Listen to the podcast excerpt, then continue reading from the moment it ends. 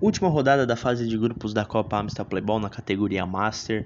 Ali na G14 a gente viu o Martesão aplicando uma baita de uma goleada de 7 a 2 em cima do Futibir. E o Martesão vem com muita moral aí para a fase de mata-mata. É uma equipe que cresceu bastante ao longo da competição.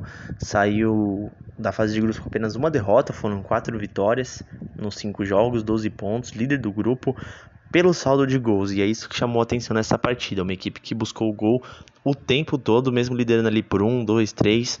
A equipe foi para cima, não deixou de atacar, marcou sete gols aí com o show da dupla do Fábio Júnior que fez três gols, o Bruno Donato que fez dois. Esses dois aí infernizaram a defesa do Futibir. Ambos também contabilizaram assistências na partida, né?